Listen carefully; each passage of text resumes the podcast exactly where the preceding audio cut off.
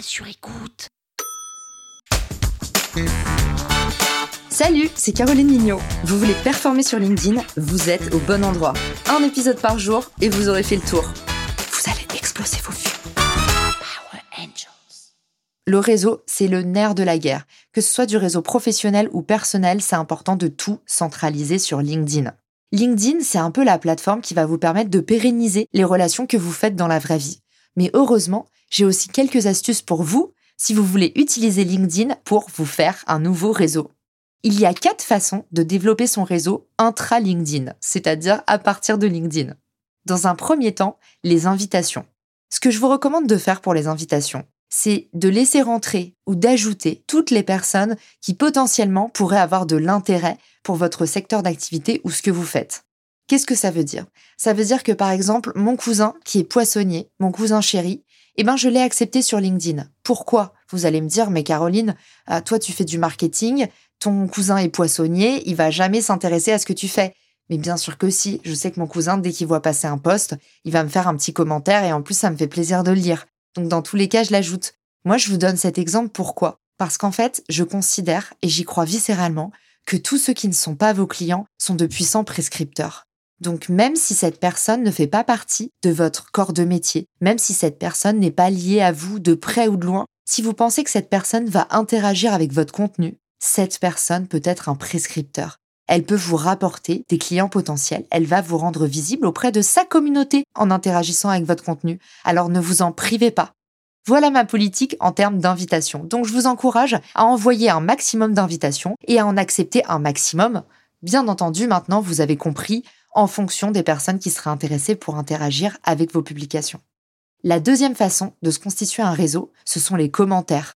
Allez envoyer un maximum de force aux créateurs de contenu, que ce soit dans vos thématiques ou pas dans vos thématiques. Encore une fois, souvenez-vous, quand ce ne sont pas vos clients, ce sont de potentiels prescripteurs. Placer des commentaires, c'est une super stratégie pour vous rendre visible sans avoir besoin de créer un post pendant deux heures ou d'imaginer un nouveau type de contenu c'est aussi une super façon de vous faire remarquer par de nouvelles personnes qui potentiellement, si elles sont d'accord avec ce que vous dites, vont vous ajouter à leur réseau et ce sera le début certainement d'une nouvelle belle histoire.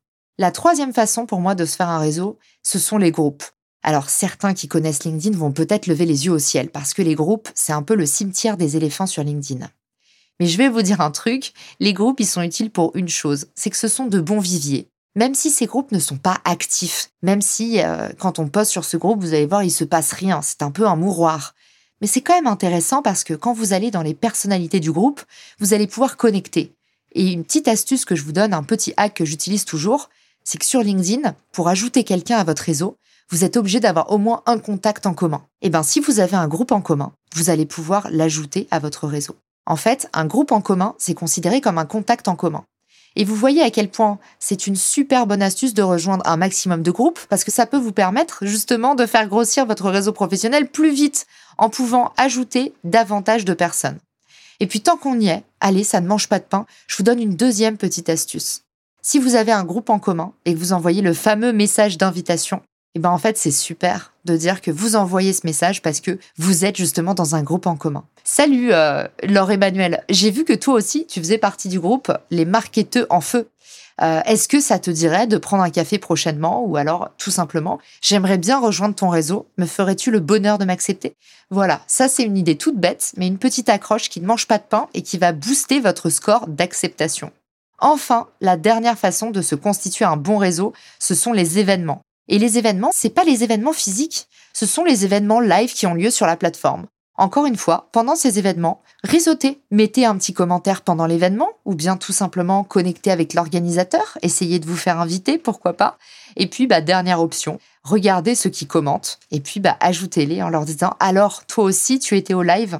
Voilà, j'espère que vous avez compris à quel point LinkedIn, c'est une super façon non seulement de centraliser votre réseau existant que vous êtes fait dans la vraie vie, mais aussi via les invitations, les commentaires, les groupes et les événements, un super moyen d'appuyer sur l'accélérateur et de vous bâtir un réseau en béton.